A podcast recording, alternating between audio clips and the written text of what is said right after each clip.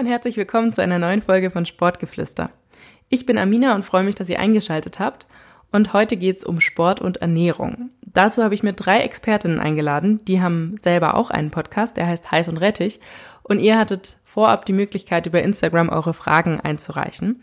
Diese Fragen haben die drei Mädels persönlich für euch beantwortet und wir haben uns unter anderem über Cheat Days, Saftkuren, über Alkohol am Tag des Trainierens, über intuitives Essen und vieles, vieles mehr unterhalten. Und ja, ich finde, es ist eine Folge, aus der man wirklich viel für den Alltag mitnehmen kann und wünsche euch jetzt viel Spaß beim Hören.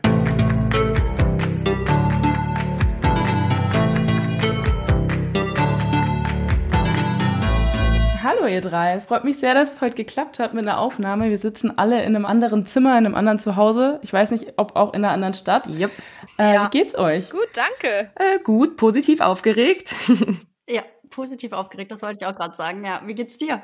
Mir geht's auch gut. Ich bin jetzt auch gespannt. Ich hatte jetzt noch nie eine Podcast-Aufnahme mit vier Leuten insgesamt. Deswegen bin ich auch gespannt, wie das jetzt so läuft. Aber ich glaube, es wird gut, weil ihr seid super sympathisch. Und ich freue mich jetzt einfach, euch vorzustellen hier. Beziehungsweise überlasse ich das euch. Ihr seid drei Mädels vom Podcast Heiß und Rettich. Ähm, ich will euch nicht einzeln vorstellen, sondern ihr sollt es machen. Deswegen sagt doch einfach mal nacheinander, wer ihr so seid, was ihr macht, wie ihr heißt. Mhm. Ja. Okay. Also erstmal, ähm, wir sind drei Mädels vom Podcast Heiß und Rettich und ich würde jetzt einfach mal die Vorstellungsrunde beginnen. Ich bin Clara, ich wohne aktuell in Marburg, studiere meinen Master in Ernährungswissenschaften, habe vorher eine Ausbildung zur Diätassistentin gemacht, wie die Mädels auch, habe zusätzlich Diätetik im Bachelor studiert, wie gesagt jetzt halt weiter mit dem Master Ernährungswissenschaften und ich beginne demnächst auch in der Kinder- und Jugendpsychiatrie ähm, mit der Ernährungstherapie. Sehr cool. Ja. Hört sich spannend an. Dankeschön, Clara. Und wer ist die nächste? Wer will, wer will? Ja, ja, ja. Äh, mein Name ist Jenny. Ich bin äh, schon 30 und äh, die älteste hier äh, von Heiß und Rettich und wahrscheinlich auch äh, älter als Amina. Ähm, Aber immer noch knackig. Oh, danke schön. ähm, ja, jetzt habe ich den Fall. Ach ja, genau. Ich bin Diätassistentin, genauso wie äh, Clara und ähm, Hande. Ich wohne derzeit in Aachen, bin äh, ja Entspannungstherapeutin. Parallel habe dieses Jahr meinen Bachelor in angewandte Gesundheitswissenschaften abgeschlossen und arbeite aktuell ähm, bei Oviva. Da bin ich Regionalleiterin für Nordrhein-Westfalen. Und ähm, ja, mache halt äh, sehr viel Praxenbetreuung, arbeite im Therapiebereich, im Präventionsbereich und habe noch eine kleine Selbstständigkeit. Genau. Okay, ganz schön viel. Ja, manchmal würde ich mir auch noch mal einen Tag zwischen Donnerstag und Freitag wünschen, aber äh, sehr schwierig umzusetzen. Okay, und dann die letzte. Ja, äh, dann beende ich mal die Runde. Ähm, ich bin die Hande, ich bin 25 und somit die jüngste in der Runde.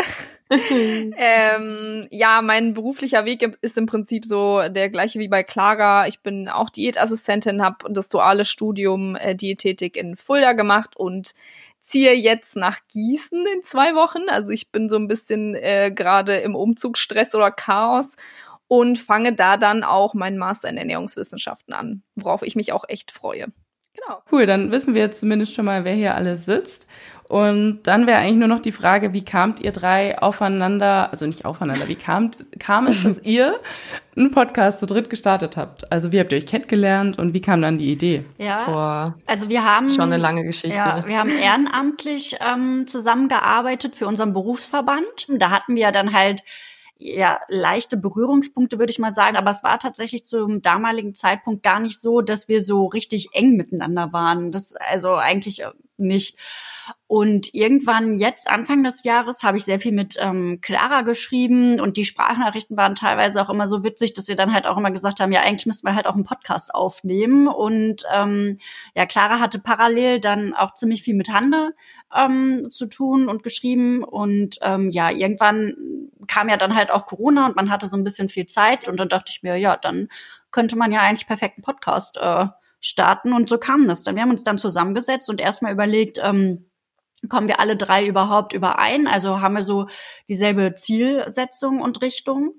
Ähm, wollen wir auch dasselbe, haben dann eine Zielgruppe für uns definiert, ähm, genau, uns dann halt auch Gedanken darüber gemacht, wie wollen wir überhaupt heißen. Das war, glaube ich, mit das Witzigste, weil wir dann angefangen haben, einfach in der WhatsApp-Gruppe einfach alles reinzuballern an Worten und Titeln und all sowas. Ja. Und ähm, ja, dann kam es schlussendlich zum Titel Heiß und Rettich. Der hat uns, glaube ich, alle drei super gut direkt von Anfang an gefallen.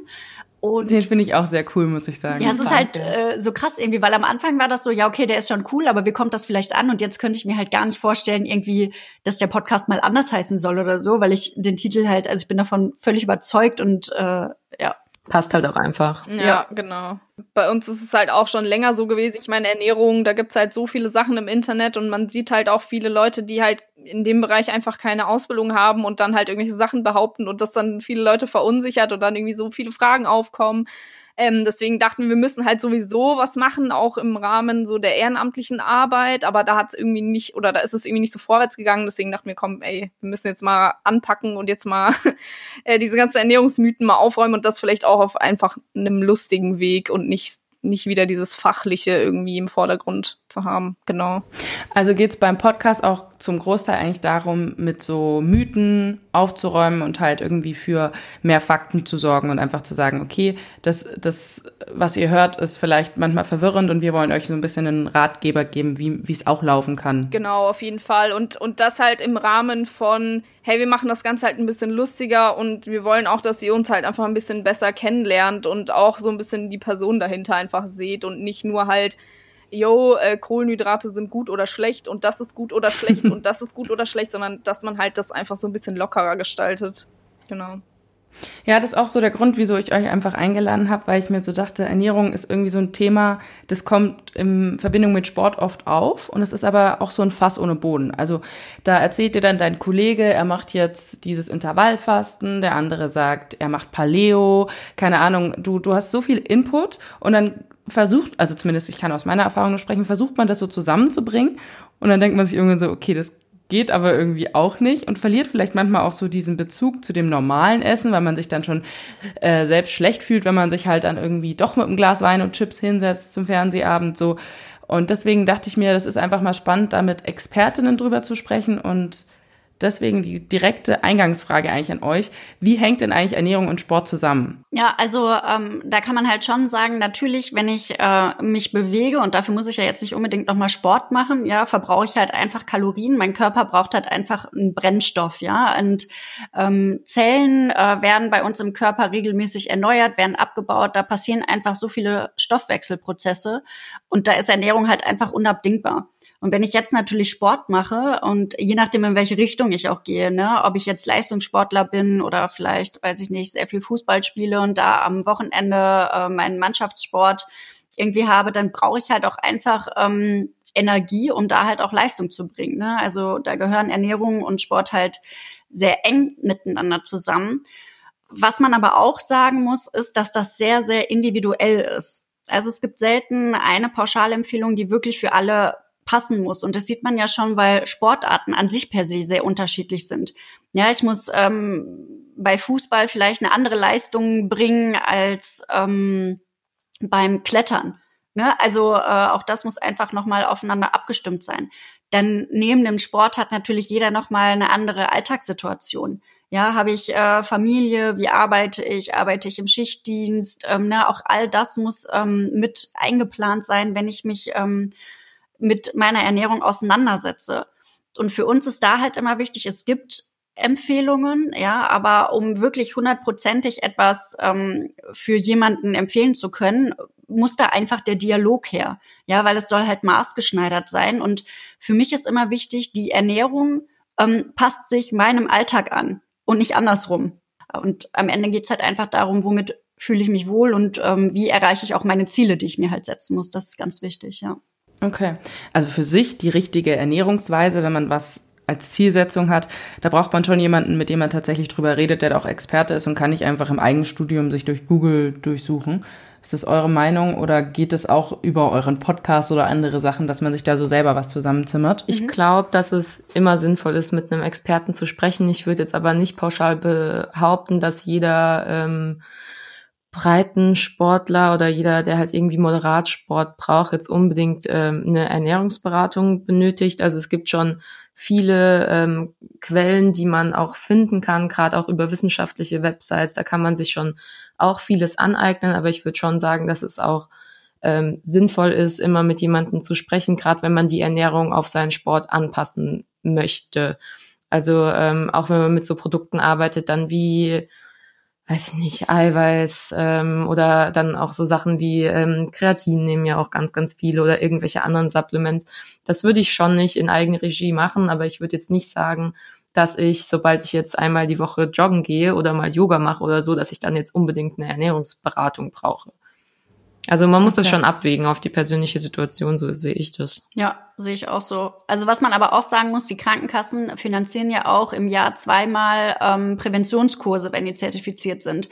Und auch da steht ja jedem immer noch mal eine Ernährungsberatung zu. Und wenn ich dann das Bedürfnis habe, ähm, ich will abnehmen, zunehmen äh, oder will einfach nur mal schauen, ob ich optimal versorgt bin mit allen Nährstoffen, um mich da abzusichern, kann man äh, bei seiner Krankenkasse anfragen und dann bei einer Diätassistentin, die zertifiziert ist, so einen Kurs machen. Ne? Und das tatsächlich zweimal im Jahr. Das finde ich eigentlich schon ganz schön äh, schick. Okay, das wusste ich nicht. Das sind schon immer wieder so Sachen, wo man sich denkt, krass, das darf man machen. Ja. Ich habe jetzt nur so irgendwie im Kopf gehabt, dass man dann halt das selbst finanzieren muss. Wenn man eh hobbymäßig was macht, dann ist es halt schon so, dass man sich dann vielleicht da denkt, okay, investiere ich das Geld da? Mhm. Aber das ist gut zu wissen, weil dann hat man da ja eigentlich, kann man mal reinschnuppern und gucken, dass man da vielleicht auch nochmal einen Hebel in Bewegung setzt. Genau. Ja, auf jeden Fall. Jetzt ist es so, wir haben hier im Podcast euch drei als Expertinnen und es kamen schon ein paar Fragen von den Zuhörenden, weil ich die natürlich gebeten habe, ihr ihren Input zu geben und das, was sie wissen wollen, jetzt an euch zu stellen. Und deswegen würde ich sagen, wir starten da einfach direkt rein. Ich werfe die Fragen der Zuhörenden ein und ihr antwortet einfach frei raus. Okay. Perfekt. Ähm, starten wir doch mal mit der Frage, die ich ganz cool fand. Je mehr Sport ich mache, desto mehr Hunger bekomme ich. So kann man nicht abnehmen, oder? Was sagt ihr dazu? Mm, die Frage ist tatsächlich, also auch da wieder, das ist natürlich sehr individuell. Was für einen Sport macht sie halt auch? Da haben wir drüber geredet. Ähm, also macht sie jetzt eigentlich Cardio oder Krafttraining, weil ähm, auch da die Ernährung einfach nochmal angepasst werden muss. Es ist halt sehr unterschiedlich. Bei Cardio hat mein Körper vor und nach dem Sport andere Bedürfnisse als nach dem Krafttraining. Das ist wichtig. Ähm, dann haben wir es auch so verstanden, oder ich interpretiere das so, dass sie gerade mehr Sport macht, parallel dazu aber mehr Hunger bekommt und dass das eigentliche Ziel abnehmen ist und dass sie da jetzt irgendwie in so einer, ich würde mal sagen, Zwickmühle ist, ja. Ähm, wichtig ist hier, ähm, dass man halt auch noch mal schauen muss, um wie viel Uhr wird der Sport gemacht. Ja, also wenn ich jetzt abends zum Beispiel, ähm, ich sag mal, Cardio-Training mache, dann kann ich über den Tag verteilt, sollte ich natürlich schon was essen. Die Regelmäßigkeit der Mahlzeiten ist sehr wichtig. Und ähm, wenn ich dann jetzt äh, genau abends Sport mache, muss ich halt schauen, also es braucht jetzt bei Cardio, muss ich nicht unbedingt vorher eine Banane oder irgendwie sowas essen äh, für den Sport, äh, weil sie sonst ähm, nicht ganz so gut in die Fettverbrennung reinkommt. Und danach ist es auch wichtig, dass sie auf jeden Fall was essen sollte. Es gibt ja auch viele ähm, Menschen, die Sport machen und ähm, glauben, je länger ich nach dem Sport hungere, desto mehr Kalorien verbrauche ich. Und das ist halt nicht richtig. Dann kommt man halt schnell in diese Heißhungerattacke und isst dann eigentlich viel mehr, als man wirklich gebraucht hätte. Ne? Also da würde ich empfehlen, wirklich nach dem Sport auf jeden Fall was zu essen. Was soll man denn dann zum Beispiel essen nach dem Sport? Ja, also wenn wir bei dem Thema ähm, Cardio äh, bleiben, würde ich erstmal was Eiweißreiches ähm, empfehlen. Zum Beispiel jetzt, ähm, ja, wenn das geht, wenn, wenn das, weiß nicht, sie geht halt joggen, kommt nach Hause, es ist abends, dass sie zum Beispiel nochmal so ein Kräuteromelett ähm, macht oder ein Gemüseomelett, einfach damit sie ausreichend Eiweiß nochmal hat und Vitamine, ähm, die der Körper braucht. Wenn das Ziel Abnehmen ist, dann ist es tatsächlich so, dass sie ähm, danach keine Kohlenhydrate bräuchte, ähm, weil sie sonst direkt aus der Fettverbrennung halt rauskommt. Die wird halt sofort gestoppt. Wenn ich jetzt nach Leistung tatsächlich gehe, also ähm, wenn sie sich auf einen Wettkampf trotzdem noch parallel vorbereitet oder auf einen Marathon, wie auch immer, dann sieht da die Ernährung schon wieder ganz anders aus, weil die Kohlenhydratspeicher da natürlich wieder gefüllt werden müssen. Aber so wie ich das interpretiere, geht es jetzt erstmal hauptsächlich darum, dass sie Sport macht und abnehmen. möchte. Also kann man eigentlich festhalten, dass immer die Zielsetzung so das Essentielle ist, von dem man ausgehen muss, wenn man überlegt, wie man. Ja, also das ist vielleicht auch nochmal äh, was, was wir so generell anmerken wollen. Ähm, das ist auch genau das, was uns so ein bisschen von, von Leuten unterscheidet, die eben so hobbymäßig auf Instagram irgendwelche Ernährungsempfehlungen geben. So Ernährung ist halt einfach was Individuelles und dafür sind wir ja auch da. Dafür ist auch eine professionelle Ernährungsberatung gedacht. So, ich kann nicht jedem empfehlen, ja, 1,5 Gramm Eiweiß pro Kilogramm äh, Körpergewicht ist das einzig wahre und das muss jeder so essen, weil jeder Körper ist halt einfach unterschiedlich und jeder hat unterschiedliche Ziele und je nachdem, wie mein Körper eben ausgestattet ist, sage ich mal, und welche Ziele ich habe, das, da passen sich dann halt die Empfehlungen auch natürlich drauf an, so. Und genau das ist halt das Wichtige. Man kann nicht jedem den gleichen Hut überziehen, einfach. Aber es gibt ja wahrscheinlich schon trotzdem solche, ich sag mal, Richtlinien oder so, an die man sich so ein bisschen halten kann, oder? Also zum Beispiel, was ihr jetzt gerade gesagt habt, je nachdem, was mein Ziel ist, kann ich dann eben festhalten, okay, dann esse ich keine Kohlenhydrate, mhm. wenn ich abnehmen will. Ähm, aber was ich halt zum Beispiel wichtig finde, ist so dieses überhaupt zu essen. Weil, nehmen wir einfach mal das Beispiel abnehmen. Da hat man ja einfach oft im Kopf, okay, ich muss abnehmen, dann mache ich Sport mhm. und ich sollte eigentlich auch wenig essen. Und ich glaube, darauf zielt vielleicht diese erste Frage auch ab, so dieses, ich mache mehr Sport, ich will abnehmen, ich kriege dann aber mehr Hunger und dann bin ich in dieser Zwickmühle, dann weiß ich eigentlich gar nicht mehr, was ich essen darf. Also so dieses, man ist überfordert damit, wie man überhaupt mhm. weitermachen soll. So. Bei mir in der Ernährungsberatung ist es ganz oft so oder teilweise auch in der Ernährungstherapie, je nachdem, womit der äh, Patient oder Klient jetzt kommt, ähm, dass deswegen nochmal mindestens 10 bis 14 Tage ein Ernährungsprotokoll geführt werden muss, damit ich halt analysieren kann, ähm, was wird denn überhaupt gegessen, wie ist denn auch die Nährstoffverteilung. Ich habe nämlich ganz oft in der Beratung und Therapie das Problem, dass die Menschen, so wie du gesagt hast, anfangen, essentiell super wenig zu essen und sich wundern, warum die nicht abnehmen. Und dann parallel aber auch noch viel Sport machen und ja, natürlich dann auch diesen Hunger haben. Da ist natürlich das Problem, wenn der Körper ähm, checkt, dass er halt nichts bekommt an Energie, warum soll der dann was abgeben? Ja, also ähm, dass mhm. ähm, Menschen dann ganz oft bei mir sitzen, ja und ich mache und tu, aber ich verliere hier kein Gramm, äh, weder Fett noch irgendwas. Und mhm. da ähm, arbeite ich mich dann halt anhand des Ernährungsprotokolls entlang und schaue dann, naja, okay, sie essen aber auch wirklich am Tag nur 1000 Kalorien. Wie soll das funktionieren? Ähm, dass ich das dann nochmal aufbereite, ähm, Omega-3-Fettsäuren mit einbaue, regelmäßige Mahlzeiten, dass der Körper auch weiß, okay, ich bekomme halt immer was, ja, angepasst an den Tagesablauf.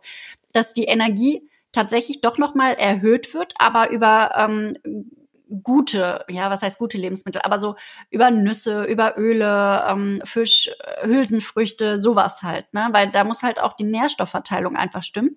Und ganz oft sagen ähm, meine Kunden, ja, das ist irgendwie total krass. Ich esse jetzt wirklich mehr, ich habe aber keinen Heißhunger mehr und ich nehme halt ab.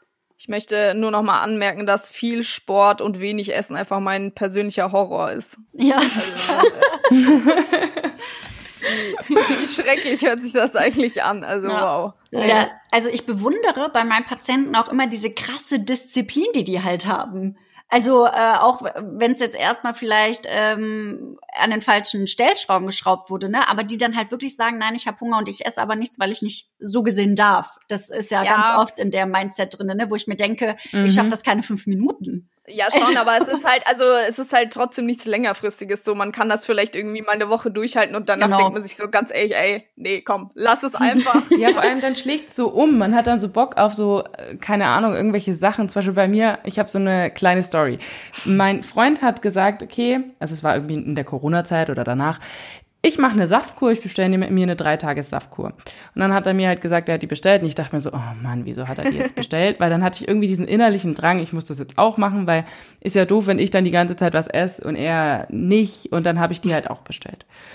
Und dann kam diese Saftkur an und dann haben wir die gemacht. Gruppenzwang.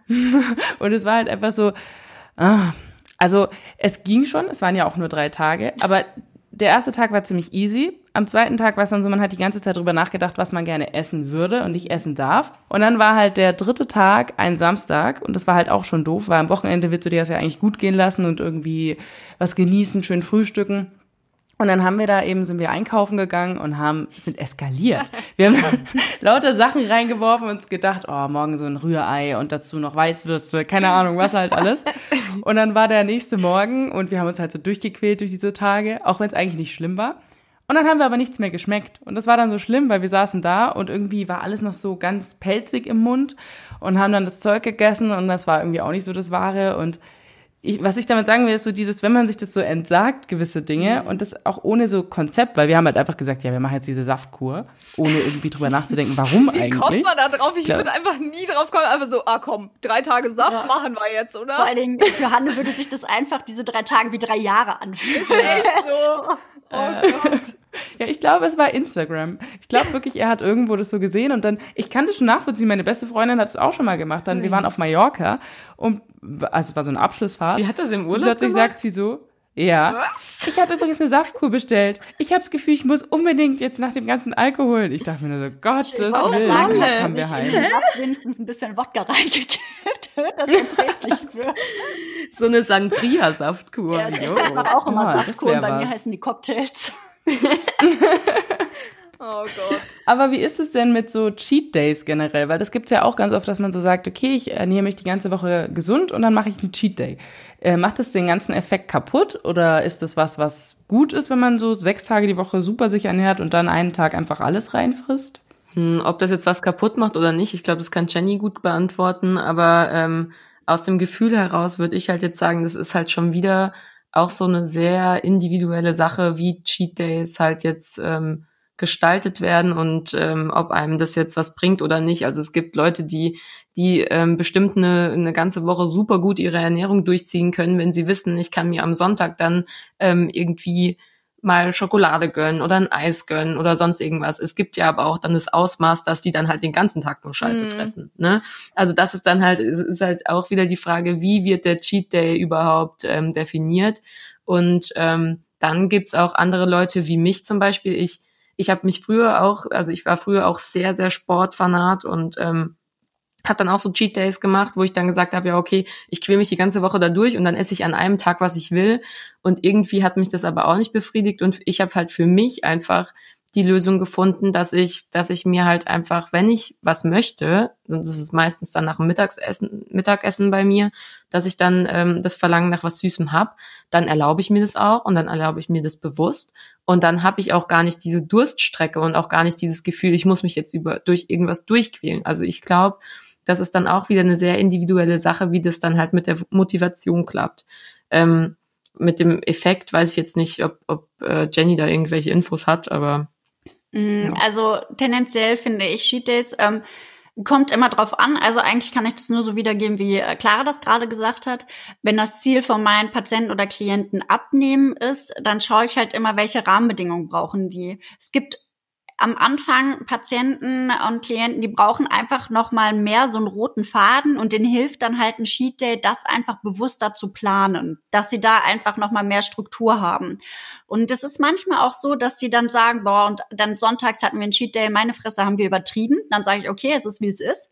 Ja, und man merkt aber auch über die Zeit, dass es einfach weniger wird und da gebe ich dir halt voll recht, Amina, sobald dieses Verbot einfach nicht mehr da ist, ist es einfach eine ganz andere Einstellung zum Essen und dieses Verlangen ähm, ist dann auch nicht mehr da. Es schmeckt dann halt auch ganz anders, ähm, sagen ganz oft Patienten. Die sagen dann, boah krass, ich habe früher immer, boah, keine Ahnung, so ein XY-Joghurt gegessen, das mag ich gar nicht mehr, der ist ja auch übertrieben süß. Ja, aber die haben sich auch mhm. äh, so krass an die Süße halt gewöhnt, dass die ähm, ja das einfach immer gerne gegessen haben und dann irgendwann halt nicht mehr. Also wir können uns ja halt auch an andere Geschmäcker ähm, gewöhnen. Pauschal würde ich jetzt erstmal sagen, dass ein Cheat Day erstmal nichts ähm, kaputt macht. Die Frage ist halt einfach immer nur, warum ähm, entscheide ich mich dafür und wie sieht es halt langfristig noch mit aus?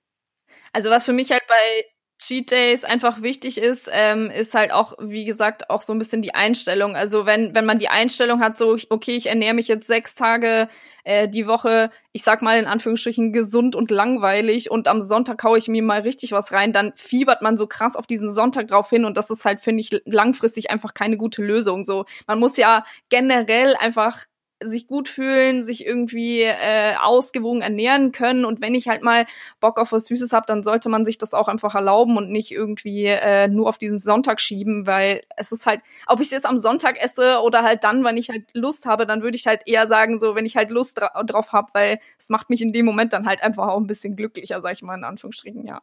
Es ja. schult vielleicht auch einfach ein falsches Ernährungsverhalten. Ne? Ja, also genau, ich mein, das ist das so. Man muss das halt als großes Ganzes sehen und nicht nur halt so an dem Tag darf ich das und an allen ja. anderen Tagen ist alles verboten. Das ist halt auf, ja, auf lange Strecke einfach nicht, nicht cool. Also meiner Meinung nach sollte man viel mehr hin zu diesem intuitiven, ich höre auf meinen Körper und was der braucht und was der will. Wenn ich was möchte, wenn ich ein Verlangen habe, dann, ähm, dann gehe ich dem nach in einem, in einem gewissen Maß und ähm, so finde ich, ist es auch ein gesundes Ernährungsverhalten.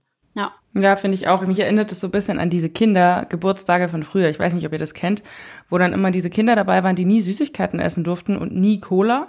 Und die sind dann bei den Kindergeburtstagen so richtig eskaliert. Die Bio-Kinder. So das ist so, ja. oh Gott. oh, die Babys, oh nein. Und dann bei so Kindergeburtstagen hast du die halbe Torte gefratzt, ey. Und dann immer so richtig ADHS-mäßig rumgerannt wegen dem ganzen Zucker, weil sie gar nicht klargekommen sind.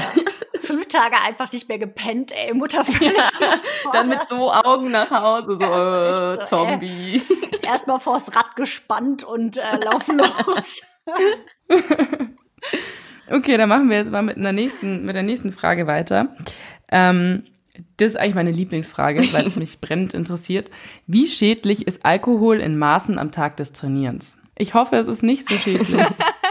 Also wir haben uns, wir haben uns ähm, auch schon ein bisschen, haben wir ein bisschen über die Frage gesprochen. Ähm, wie schädlich Alkohol in Maßen am Tag des Trainierens ist und haben uns erstmal gefragt, okay, geht derjenige davon aus, dass er vor dem Training trinkt oder geht derjenige davon aus, dass er nach dem Training trinkt? Ähm, wir gehen jetzt einfach mal irgendwie davon aus, dass er, dass er wahrscheinlich irgendwie nach, nach dem Training, keine Ahnung, am Wochenende erstmal pumpen geht und dann, weiß ich nicht, danach irgendwie mit den, mit den Jungs oder den Mädels was, was trinken wahrscheinlich, oder? So ein richtiger Disco-Pumper. das ich mir auch, ja. ähm, ja, man muss halt einfach sagen, dass Alkohol natürlich jetzt äh, keinen positiven Effekt aufs Training hat. Ne? Es ist halt leider einfach so. Es ist auf jeden Fall keine leistungssteigernde Substanz, muss man halt einfach mal so sagen. Ähm, schade eigentlich. Schade, ja. So eine Cocktailbar im Fitnessstudio würde ich auch begrüßen, aber bringt halt. Ähm, ja, also kommt halt also hier auch wieder, wir, wir können es nur tausendmal wiederholen, hier kommt es halt auch wieder auf die Zielsetzung an, ne? zielt es jetzt darauf an, ähm, also was, was meint er, was meint er mit schädlich, ähm, schadet es oder sie, ähm, das ist irgendwie auch interessant, dass wir da oben bei der Abnehmfrage jetzt irgendwie direkt sie gesagt haben und hier jetzt beim Trainieren direkt Stimmt. er. Auch irgendwie krass. Also ähm, derjenige, der die Frage gestellt hat, halt echt. Ähm, ja, um was geht's denn da überhaupt? Geht's darum, dass er Angst, er oder sie Angst davor hat, ähm, Muskeln nicht aufbauen zu können? Oder geht's darum, dass, dass man vielleicht sich Sorgen macht, dass man dadurch nicht abnehmen kann? Das ist halt dann auch wieder die Frage.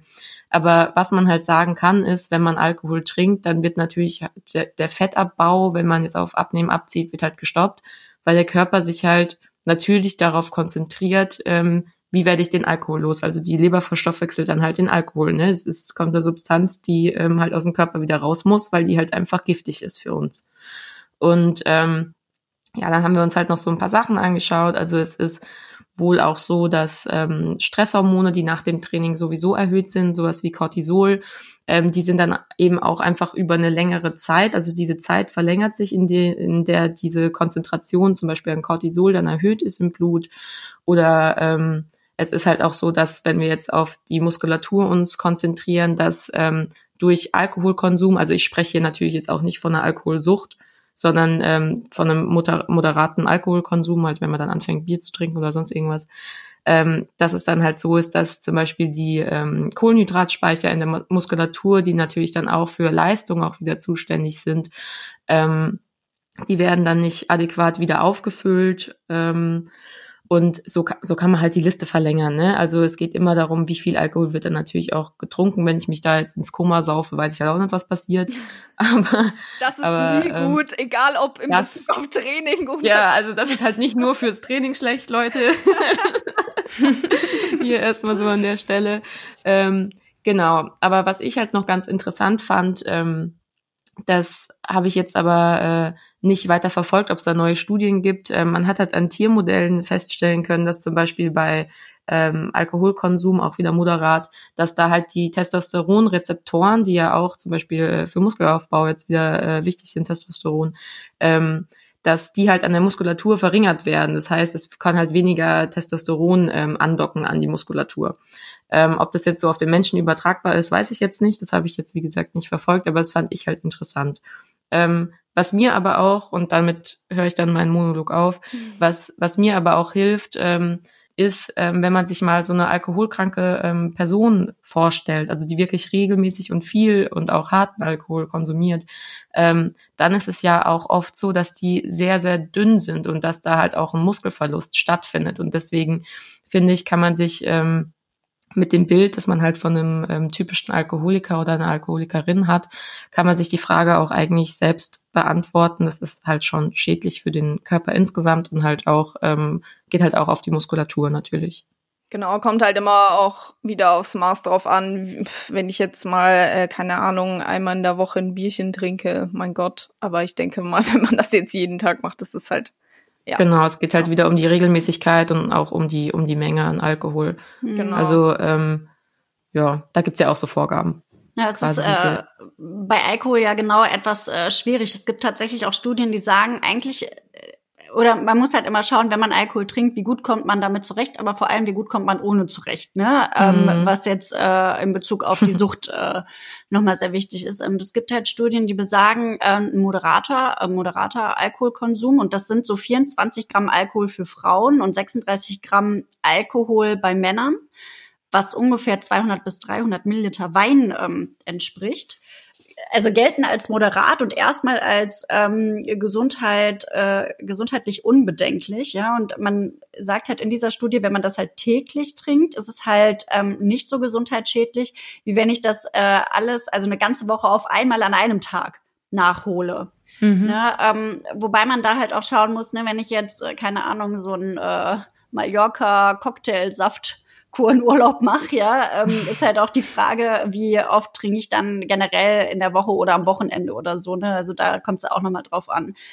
Es, also oft argumentieren auch manche Menschen, ja, ähm, in Rotwein ähm, sind ja auch gesunde Stoffe drinnen, die für die Herzgesundheit äh, mit beworben werden. Auch das stimmt. Ähm, es gibt äh, Stoffe, Polyphenole ähm, im Rotwein, die ähm, das Herz-Kreislauf-System unterstützen können. Aber in den Studien ähm, ist ganz oder geht ganz klar hervor, auch nur, wenn ich die richtigen Lebensmittel dazu esse. Ja, also wenn ich jetzt, äh, keine Ahnung, ähm, irgendwie harten Fastfood esse und mir dazu einen halben Liter Rotwein in die Birne knallen, ne, dann, dann bringt mich auch einfach der Rotwein nicht weiter. Ne? Also es muss äh, schon äh, ausgewogen sein. Okay, also das ist auf jeden Fall gut zu wissen, aber ja. Amina voll enttäuscht, so nein. Ja. ist echt so, an dieser Stelle beende ich jetzt auch den Podcast, reicht mir mit den Antworten. ja. Das ähm, war jetzt nicht die Antwort, die ich erwartet hatte. Ist, ähm, ja, es ist halt schwierig. Also bei mir ist es zum Beispiel so, ich trinke halt auch super gerne Weißwein. Ja, und ich trinke das halt auch manchmal zum Abendessen oder so ein Aperol Spritz. Ne? Ich komme ja, glaube ich, an keiner Stelle des Tages so erwachsen vor, wie wenn ich da sitze und Aperol Spritz trinke. Oh ja, Aperol ist das Beste. Ähm, aber ähm, die Frage ist halt auch vielleicht in solchen Momenten, warum trinke ich das denn dann? Ne? Wenn es gibt ja auch Menschen, die kommen dann spontan nach Hause und trinken ihr berühmtes Feierabendbier äh, aus der Entspannung heraus. Ja, und das, das kann halt eine ganze Zeit lang gut gehen. Aber wenn ich keine andere Strategie für Entspannung kennengelernt habe und das halt nur aus dieser Situation herausziehe, dann kann das halt eine gefährliche Sucht werden, wenn es dann mal heißt, okay, wir haben kein Bier mehr oder kein Wein mehr. Da muss man mal drauf achten, wie nervös ist man denn innerlich, kann man sich überhaupt ablenken, ähm, wie oft hängt man diesem Gedanken hinterher. Auch das kann ja halt einfach eine falsche Gewohnheit sein. Es geht immer auch darum, achtsam mit sich selbst zu sein. Und ich hatte das äh, vor letztes Jahr oder davor das Jahr.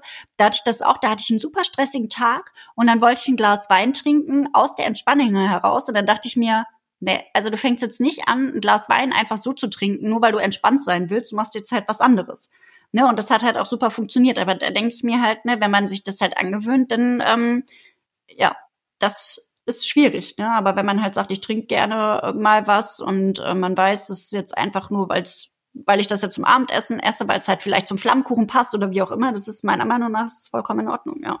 Aber sehr individuell. Da ne? ähm, fällt mir gerade eh ein, wir hatten ja im Vorfeld mal gesprochen und da haben wir auch über das Thema geredet, dass ja Sport manchmal auch negativ besetzt ist und dass man halt, wenn man irgendwie heimkommt, dann eher sich so denkt, ich mache jetzt ein Bier auf oder entspanne irgendwie. Als dass man sich dann zum Joggen kriegt oder so. Ich meine, das stimmt nicht immer. Es gibt genug Leute, die in Sport die Entspannung schlechthin finden. Aber woher kommt es denn, dass man irgendwie Sport dann immer mit so einer Anstrengung verbindet? Also bei mir ist zum Beispiel auch so, ich gehe lieber morgens joggen, weil ich einfach dann so merke, da habe ich viel mehr Energie und dann ist es so erledigt, als nach der Arbeit mir dann noch zu denken, boah, jetzt noch ins Fitnessstudio, jetzt noch joggen.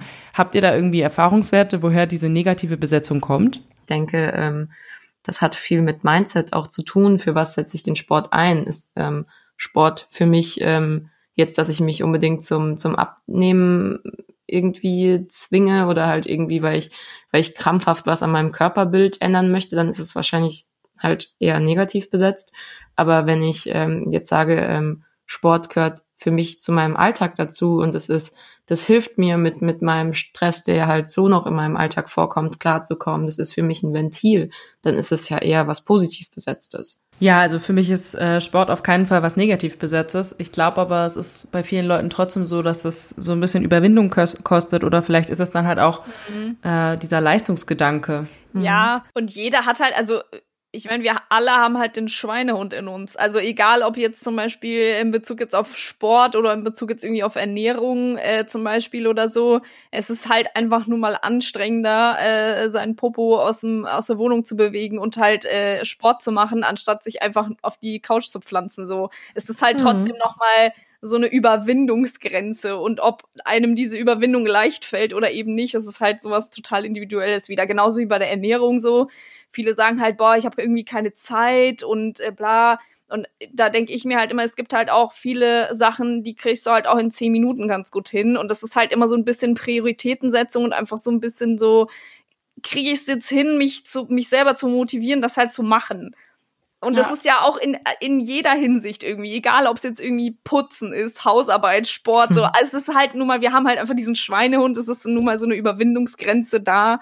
Und da muss man halt einfach selber gucken, kriege ich das hin oder nicht. Und vor allem, warum kriege ich es hin und warum kriege ich es bei dem anderen vielleicht nicht hin. So, es ist einfach so ein ja. bisschen mhm. Prioritätendings so. Ja. Ich fand den äh, Punkt von Clara auch ganz gut, dass das halt einfach super viel mit dem Mindset zu tun hat, ne? Und was bedeutet Sport für mich überhaupt? Und wenn Sport für mich immer Leistung war, wenn ich schlechte Erfahrungen in der Kindheit gemacht habe, ähm, wenn Sport immer nur Druck ist und ich das immer nur verknüpfe mit, ich muss das tun, weil das ist jetzt für meine Gesundheit wichtig, mhm. da habe ich halt auch keinen Bock mich zu bewegen. Das ist halt für mich meiner Meinung nach ein falscher Ansatz. So Clara hat das für sich sehr positiv ähm, verbunden und für sie ist das eine Art Belohnung. Wenn ich jetzt dran denke, ich müsste jetzt joggen gehen, ähm, boah, da würde ich mich am liebsten zusammenfalten und unter die Couch verkriechen, weil ähm, da geht in meinem Kopf direkt ab Scheiße, anstrengend, Bewegung, voll weit. Äh, du gehst immer mindestens 60 Minuten joggen äh, und ein Punkt ist halt auch, wenn ich tagsüber schon sehr viel geleistet habe,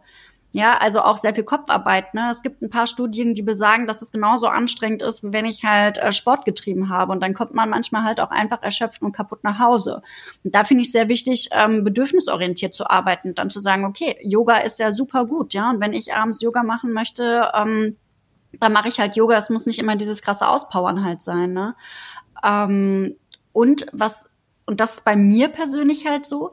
Ich mache auch schon also ich gehe auch manchmal gerne joggen, aber was ich total gerne mache, ist sowas wie damals in der Schule, weiß ich nicht, Völkerball oder Brennball spielen, irgendwie so ein oh Mannschaftssport, oh wo man halt auch nee. so mega äh, ja lachen kann, in den Austausch kommt oder mal so Hobby-Volleyball spielen, also eher so diese ähm, Bewegung, die halt Spaß macht. Ne? Da ist aber für mich halt auch in meinem Kopf nicht ähm, das Ziel ähm, abzunehmen oder das ist für meine Gesundheit, sondern da denke ich mir, boah, voll geil, das macht einfach mega Spaß, äh, wie wir damals immer ins Freibad gegangen sind und alle Volleyball gespielt haben und wir waren absolut granatenschlecht, ja. Aber ich glaube, ähm, ich habe mich äh, ja so frei gefühlt und es hat so viel Spaß gemacht. Also da muss man halt auch erstmal ähm, schauen, was verbinde ich überhaupt mit Sport und ähm, welchen kann ich denn machen, der halt wirklich Spaß macht und dahinter keine Pflicht steckt. Hm. Ja. Ich glaube, das ist, also zumindest bei mir ist es oft einfach auch dieser Aspekt, dass ich immer denke, Sport ist gleich Leistung und so. Mhm. Und dass ja sowas wie jetzt beispielsweise Yoga gar kein Sport ist oder ein Spaziergang auch eigentlich nicht. Wo, also es ist jetzt vielleicht kein Sport, aber es ist halt Bewegung und kann ja auch gut tun so. Genau, auf jeden Fall. Aber ich glaube, das ist manchmal, ja. Jetzt machen wir mal wieder mit den Fragen weiter. Nämlich eine, die ich noch sehr interessant finde. Man hört ja öfter so Sachen, wie drei Mahlzeiten am Tag soll man zu sich nehmen oder morgens ist die wichtigste Mahlzeit. Sind das alles Mythen? Oder ist da was dran? Es ist einfach so individuell. Jeder hat seinen eigenen Tagesablauf, jeder hat seine eigene Sportart, die er irgendwie ähm, in seinen Tag mit einbaut. Äh, es gibt Leute, die arbeiten in Schicht. Es gibt Leute, die ähm, arbeiten halt irgendwie von morgens bis abends und das ist halt also man kann nicht pauschal sagen, so und so viele Mahlzeiten sind gut für alle und genauso wie bei dem Eiweiß. Das hatten wir, also wir haben irgendwie voll viel auch schon so Posts gesehen, wo da halt einfach nur so steht, ja, mindestens 1,5 Gramm Eiweiß pro Kilogramm Körpergewicht solltet ihr essen. Und dann, weißt du, dann, dann liest das halt jemand, der wie ich 1,60 groß ist und halt äh, Normalgewicht hat. Und dann liest es auch jemand, der vielleicht zwei Meter groß ist und irgendwie äh, 150 Kilo wiegt. Und das ist dann genau die gleiche Empfehlung. Also das ist halt, das geht einfach nicht so. Und deswegen einfach nur noch mal so der Appell, falls ihr halt wirklich Interesse habt, so eure Ernährung einfach gut anzupassen, dann ihr könnt uns ja auch mal auf Instagram schreiben und äh, irgendwie mal nach Tipps fragen oder äh, mal spezifische Fragen stellen oder so. Wir antworten euch da auch voll gerne so. Aber äh, von mir wird es keine pauschalen Empfehlungen geben, ja. Da weigere ich mich. Aus der Hande kriegst du heute nichts raus. Nee. nee. Die Hande immer nur, wenn sie dran ist. Das ist individuell. Ja, Aber es, es ist stimmt halt ja auch. wirklich Es so. stimmt ja auch. Aber ich denke halt auch bei so, gerade bei so Floskeln, die man halt auch schon ähm, von, von seinem Opa und seiner Oma irgendwie hört, sowas gerade wie morgens ist die wichtigste Mahlzeit oder bei uns ist immer gesagt worden, wenn wir irgendwie keinen keinen Hunger hatten oder sonst irgendwas war, ist auch immer gesagt worden so, ja, aber morgens wie ein Kaiser, mittags wie ein Bürger und abends wie ein Bettelmann. Also Genau, ja. das ist das ist halt immer so gesagt worden, aber ich denke, man muss sich halt auch immer fragen, so wo kommt es her? Und ähm, gerade auch mit morgens ist die wichtigste Mahlzeit. Früher war der der Lebensstil der Leute war halt auch einfach viel ähm, oder, oder auch der, der Arbeitsalltag war halt auch einfach viel körperlicher teilweise. Und, und heute ähm, hat man ja sehr, sehr viele Bürojobs oder ähm, es gehen viel mehr Leute studieren oder sonst irgendwas und, und machen vielleicht nach, nach ähm, und gehen halt nicht direkt nach dem Realschul- oder Hauptschulabschluss dann irgendwie ähm, arbeiten und irgend machen was Körperliches, sondern, sondern der Lebensstil ist halt einfach ein bisschen bewegungsärmer teilweise geworden. Und ähm, morgens die wichtigste Mahlzeit war halt auch einfach früher dafür da, um Kraft zu tanken für den Tag. Und ähm, da muss man sich halt einfach fragen, wie sieht mein Alltag aus, so wie es halt die Hanne gesagt hat, das ist halt individuell. Und brauche ich, brauche ich wirklich äh, morgens irgendwie so, so, ich übertreibe jetzt mal fünf Scheiben Toast, ein Omelette und noch irgendwas oder ähm, reicht es mir, wenn ich vielleicht dann irgendwie auch mittags ähm, dann mit meinem Mittagessen starte oder irgendwie einfach was Kleines esse, Müsli oder sonst irgendwas. Muss Ja. man halt dann gucken.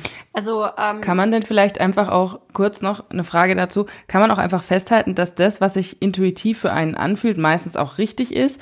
Oder würdet ihr sagen, man ist irgendwie schon so verdorben teilweise, dass man das gar nicht mehr so feststellen kann? Boah, ich würde sagen, auf beides ja und beides nein. Mm, also ja. ähm, der, der Punkt ist, intuitiv ist für mich mit das Beste, weil ähm, ich einfach sehr nah an meinem Körper arbeite und einfach hineinspüre, was tut mir jetzt gut und was nicht, was brauche ich gerade und was nicht. Und das ist meiner Meinung nach immer das Beste, was dir passieren kann, wenn du das Gefühl hast. Das Problem ist, und da sind wir halt wieder, was ist dein Ziel? Ich habe sehr viele Patienten bei mir in der Beratung, die einfach abnehmen wollen, ja, die einfach sehr ähm, ja stark vom Übergewicht betroffen sind und durch ganz viele Empfehlungen, Diäten, ähm, Mythen und so weiter dieses Intuitive komplett verloren gegangen ist. Und da einfach zu sagen, ja, ist intuitiv. Das muss man denen meiner Meinung nach erstmal wieder beibringen, erstmal wieder ein Gefühl dafür ähm, zu bekommen. Was tut mir denn jetzt gut? Ganz viele spüren das halt auch nicht mehr, ja, weil durch diese einseitige Ernährung, durch diese Crash-Diäten, das einfach komplett verloren gegangen ist, ja. Mhm. Äh, falls jetzt gerade jemand zuhört, der sich fürs intuitive Essen ähm, interessiert, wir hatten da auch eine Folge dazu aufgenommen, die ist auch online bei uns auf Spotify, könnt ihr da auch schon mal reinhören, wenn ihr Lust habt und euch das interessiert. Macht es auf jeden Fall. Also ich finde, Ernährung ist auf jeden Fall ein super spannendes Thema. Ja. Ich merke jetzt nur langsam, wir sind jetzt schon fast äh, eine Dreiviertelstunde hier am Quatschen. Mhm. Und es sind immer noch einige, einige Fragen, die hier offen sind. Wir haben zwar auch ein paar schon so halb beantwortet, aber ich würde fast sagen, wir machen hier einen Cut und äh, verdauen das Ganze erstmal. Ja, auf jeden Fall Verdauen. war mega viel Input. Wir machen auf jeden Fall noch einen Teil zwei, würde ich sagen. Also von meiner Seite aus sehr, sehr gerne. Ähm, Voll gerne. Und Sehr gerne. ich gebe auch nur die Empfehlung an alle Zuhörenden, wenn ihr euch mit dem Thema Ernährung mehr auseinandersetzen wollt, dann hört auf jeden Fall den Podcast Heiß und Rettich von den drei Mädels hier. Ich finde ihn super lustig vor allem. Äh, also es ist jetzt keiner, wo man sich denkt, man wird nur belehrt, sondern es ist super cool und ihr erfahrt ganz, ganz viele interessante Dinge. Und ja, danke, dass ihr heute eingeschaltet habt und an euch drei vielen, vielen Dank, dass ihr die ganzen Fragen beantwortet habt und ein bisschen was an die Hand gegeben habt. Noch. Ja, danke für die Einladung. Wie gesagt, Fragen könnt ihr uns immer stellen. Dafür sind wir ja offen und wir freuen uns auf jeden Fall auf Teil zwei. Ja. Ja, ich mich auch. Tschö. Tschüss. Ciao. Tschüss.